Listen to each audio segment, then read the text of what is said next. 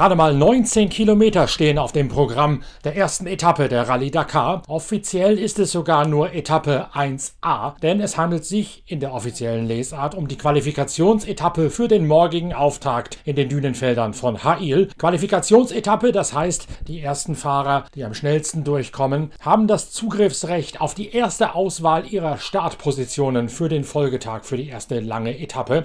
Das heißt, auf den 19 Kilometern wird nicht notwendigerweise von allen Vollgas gefahren. Einige nehmen bewusst ein bisschen Tempo raus, um sich einen optimalen Zugriff auf die Startplatzauswahl zu sichern und gleichzeitig nicht zu viel Zeit zu verlieren, denn die Rückstände, die man sich einhandelt, werden mit dem Faktor 5 multipliziert für die Gesamtwertung, um so ein allzu taktisches Herangehen gleich einmal zu vermeiden. Man möchte ausschließen, dass man bewusst ins Bummeltempo verfällt. Die Streckenführung, es geht in nördlicher Richtung aus Jeddah raus durch die Gebirgszüge am Roten Meer entlang und dann nach ein paar Kilometern über gerölliges Terrain in einem leichten Rechtsbogen raus in die Ausläufer der Wüste, die ins Landesinnere führt. Man streift die Wüste allerdings nur ein bisschen. Es gibt ein paar Dünenfelder mit kleinen Dünettes und auch schon einigen größeren turmähnlichen Dünen. Dann allerdings geht es in einem Linksbogen gleich wieder zurück in die Geröllfelder und die Felsenregion des Gebirges am Roten Meer. Dort endet die 19 Kilometer lange Prüfung, bevor es dann ins Landesinnere quasi rechts abgeht in Richtung Medina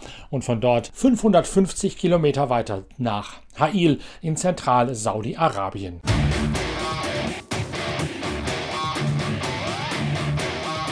Matthias Walkner aus Österreich geht als einer der großen Favoriten in diese Rallye hinein. Er fährt eine der ganz neuen KTM 450 und er tut das als frisch gebackener Marathon-Weltmeister. Am heutigen Tage kommt Matthias Walkner auf Tagesrang 5 ins Ziel. Waren extrem intensive 20 Kilometer und es war echt extrem schwer. Für mich, weil ich nicht gewusst habe, wie viel ich pushen muss. Ich bin mit, mit dem Motorrad jetzt das erste Mal unter Rennbedingungen gefahren.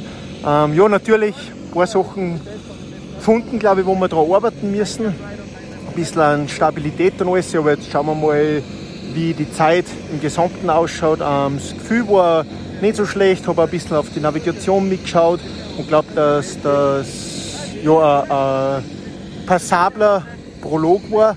Aber es kann erst zum Schluss sagen, der Sanders wird sicher, das ist genau das seine, also der wird da richtig schnell sein. Schauen wir mal, wie viel Zeit das wir verlieren. Aber allen im allen, glaube ich, war es ein guter Start. Ich glaube, dass ich ja, Top 7, 8 oder so werde schon sein. Es war jetzt echt halt schon super hin und ja, freue mich dann, dass es jetzt endlich losgeht. Jetzt haben wir 600 Kilometer Verbindungsetappen. Da ja, bleibt viel Zeit für mich zum Analysieren, was wir für morgen noch besser machen können. Aber allen in allen, glaube ich, bin ich happy mit dem Start und ja, ab morgen wird es spannend und geht's los. Viert euch!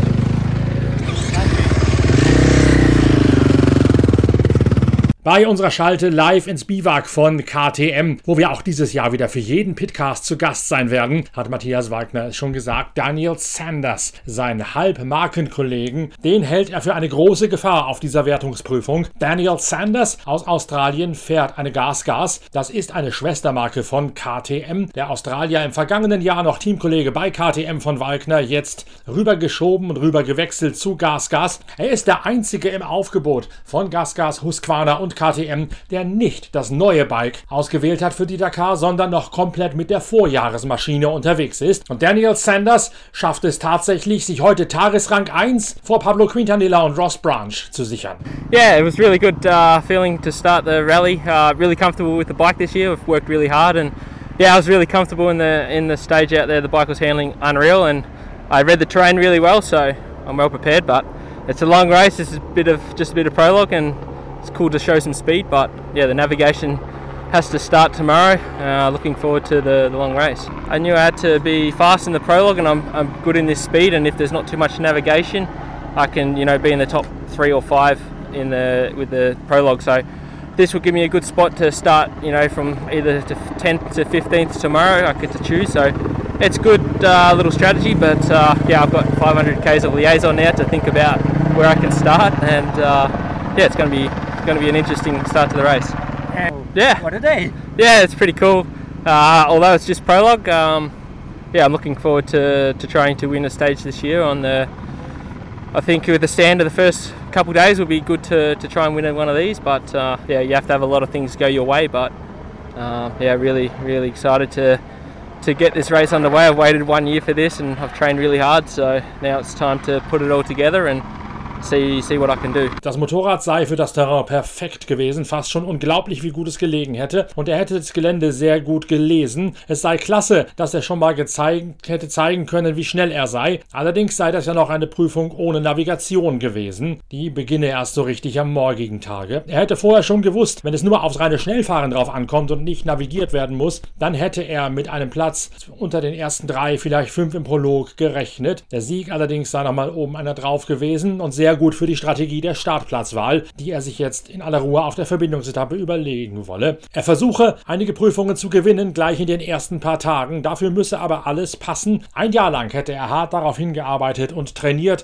und das sei jetzt der gerechte Lohn. Dazu muss man sagen, Daniel Sanders hat sich bei ausgiebigen Testfahrten in Dubai für das alte Bike entschieden, für eher das Wüstenschiff ähnliche und nicht so sehr auf Motocross ausgerichtete. Die genauen Unterschiede, die habt ihr ja sicherlich schon gelesen in Ausgabe 64 der Zeitschrift Pitwalk, denn da gibt es die große Technikgeschichte, was alles neu ist an der neuen KTM, mit der Matthias Walkner auf Tagesplatz 5 gefahren ist und mit der Kevin Benavides, der amtierende Gesamtsieger der Rallye Dakar, heute Tagesrang 4 vor Matthias Matthias Walkner geholt hat. Kevin Benavides aus Argentinien ist ja gewechselt von Honda, wo er im Vorjahr die Dakar gewann, zu KTM und er zeigt sich einigermaßen aufgewühlt nach seiner vierten Position. It's not easy to start the Dakar with the prologue and a lot of emotion, nervous and everything. So I feel a little bit rigid at the beginning, but then I start to feel better. So I think I did a, good prologue. was was really important today to, uh, to have a, a good result just to because in the afternoon we will choose the position for tomorrow. So that was the strategy. Try to do a good prologue. So I am happy for that. And I feel also really, really good with the, with the bike and all the, the, the team. Als Nummer 1 in den Prolog zu starten, das sei mit vielen Emotionen verbunden, deswegen hätten ihm am Anfang ziemlich die Nerven geflattert, sagt Kevin Benavides bei unserer Schalte live ins KTM Biwak. Nach ein paar Kilometern hätte er sich dann aber gefasst und sei besser in Schwung gekommen. Die Strategie sei voll darauf ausgerichtet gewesen, heute eine optimale Startplatzwahl vornehmen zu können. Generell fühle er sich sehr wohl mit dem Motorrad und auch im Team. Benavides hat eine relativ lange Verletzung Verletzungspause hinter sich. Die Vorbereitung des Argentiniers hat ziemlich darunter gelitten, dass er nicht so optimal ins Testprogramm hat einsteigen können, wie beispielsweise Walkner, Toby Price oder auch Daniel Sanders.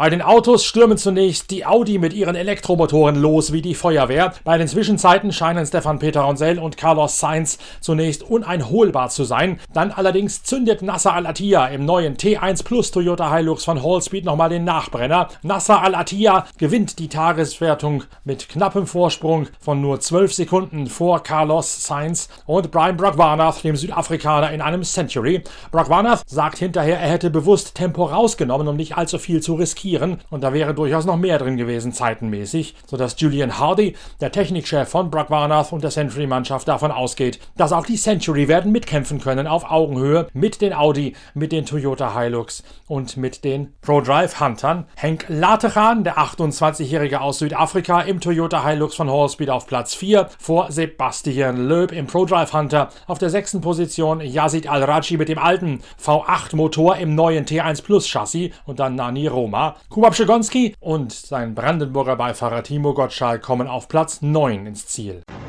Ja, Prolog, äh, nur 19 Kilometer, aber die hatten es in sich. Ähm, recht knifflige Prüfung, nicht von der Navigation her, sondern wirklich vom Terrain, also war alles dabei. Äh, gut für die Eingewöhnung, aber auch gut äh, trotz der kurzen Länge für eine erste Standortbestimmung und äh, wie man sehen kann, haben die anderen im T1 Plus ihre Hausaufgaben gemacht und äh, sind sehr schnell. Natürlich war die Prüfung sehr kurz, jetzt müssen wir mal schauen, wie es auf einer längeren Prüfung aussieht, äh, was wir ausrichten können und wo wir wirklich stehen.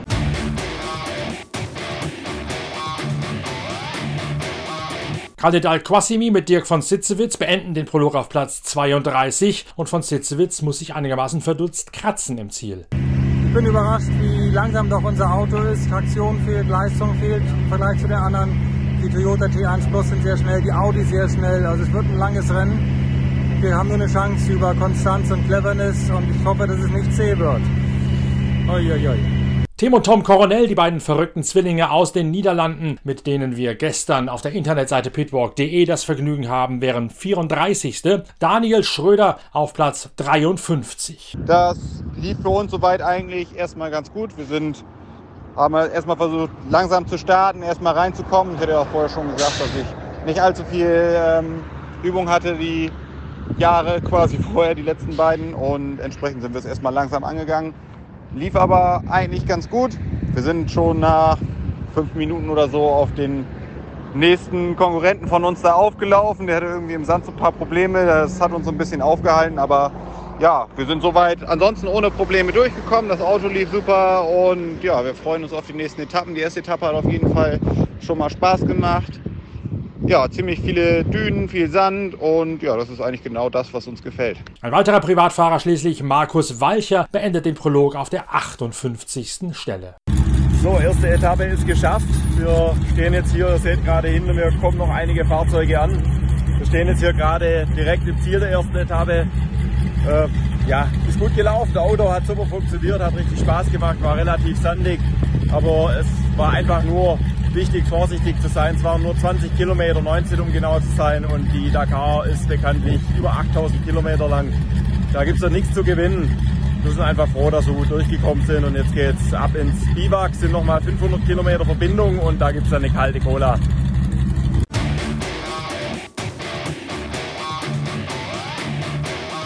Bei den Side-by-Side -Side in deren Prototypen-Kategorie gewinnen Seth Quintero mit seinem deutschen Beifahrer Dennis Zenz vor Andreas Mikkelsen und Olaf Flöhne. Ja, wir sind im Ziel der, des Prologes. Äh, 19 Kilometer heute, äh, quasi den Auftakt bestimmt für, äh, für die morgige Startposition. Äh, war nicht ganz einfach. Wir mussten äh, mal wieder Autos überholen. Äh, ich glaube, drei Autos sind stecken geblieben vor uns auf der Route, wo wir außen rumfahren mussten. Wir mussten einen Konkurrenten direkt überholen, der vor uns gestartet ist mit, mit einer Minute. Ähm, 20 Autos sind im Ziel bei den, bei den T3-Prototypen, äh, derzeit am Führen. Andreas Mikkelsen, der kurzfristig zum Team gestoßen ist, äh, ist drei Sekunden dahinter. Chalico Lopez fünf Sekunden, also alles super eng. Äh, ich denke, es war ein guter Auftakt. Jeder konnte zeigen, wo er ungefähr steht. Ähm, aber nichtsdestotrotz sind lange, lange, lange zwölf Tage, die jetzt folgen. Und ähm, ja, wie immer, wir freuen uns drauf. Ähm, ja, jetzt geht es auf die Road Section zurück äh, oder vielmehr nach, nach Heil, äh, was dann unser erstes Biwak bildet. 600 Kilometer. Ähm, ja, wünscht uns viel Spaß.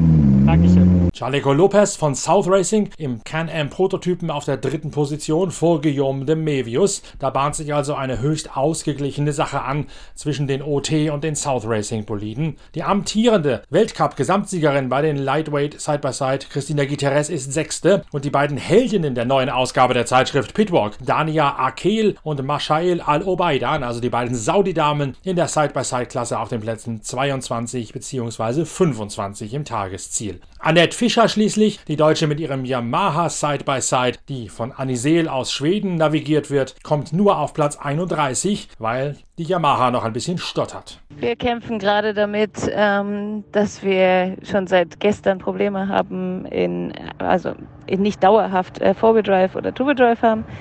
Das heißt, ja, unser Auto zeigt mir an, dass wir eigentlich in ähm, Allradmodus sind, aber ähm, wirklicherweise sind wir dann im Zweiradgetriebenen Modus.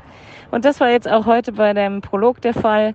Das heißt, ja, wir haben sicherlich Zeit verloren dadurch und sind eigentlich nur froh, dass wir da halbwegs vernünftig durchgekommen sind, weil äh, es war schon relativ schwierig. Es waren zwar nur 19 Kilometer, aber wir hatten da Dünen dabei, die waren mit Zweiradantrieb, wo die Side-by-Side-Sende wirklich nicht für gemacht sind ähm, extrem schwer zu fahren. Also ich habe zwei, dreimal dazwischen ähm, ja, gedacht, wir kommen da vielleicht nicht hoch. Aber es ist alles ganz gut gegangen. Ähm, wir sind happy, dass wir jetzt im Ziel sind heute. Und morgen wird ein taffer Tag und ich hoffe, unsere Jungs kriegen das Problem im Griff, aber das sollte eigentlich passen.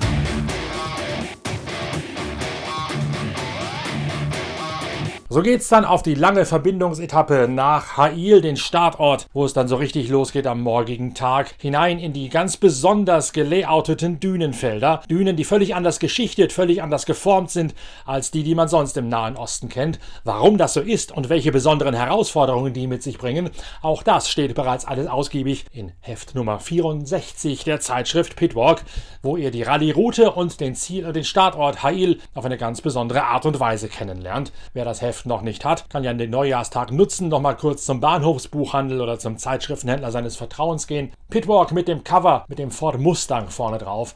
Das ist Heft Nummer 64 mit der großen Rallye Dakar Vorschau, sowohl über die Route als auch das Feature über die Technik der neuen KTM, ein Interview mit Matthias Walkner und dazu die Personality Stories mit den beiden Damen Dania Akel und Mashael Al-Obaidan aus Saudi-Arabien, die auch ganz erstaunliche Einblicke in das Leben von Frauen und Sportlerinnen in ihrem Heimatland Saudi-Arabien gewähren. Wir sind natürlich morgen wieder für euch da mit der nächsten Ausgabe von Daily Dakar, dem täglichen Rallye Dakar Podcast eurer Lieblingszeitschrift Pitwalk. Bis dahin vielen Dank fürs Reinklicken und Reinhören. Vielen Dank auch jetzt schon für die unheimlich vielen, unheimlich netten Kommentare und das viele Lob, das ihr mir schon geschickt habt im Laufe der letzten Tage, seit wir mit der Rallye Dakar Berichterstattung begonnen haben. Macht weiter so, das spornt uns unheimlich an und teilt uns Empfehlt uns weiter im Internet, gebt uns Likes, Sternchen und Däumchen und Abos, auf dass die Dakar-Fangemeinde von Pitcast und Pitwalk weiter wächst. Wir hören uns morgen wieder. Bis dahin, tschüss und Prost Neujahr, euer Norbert Okenga.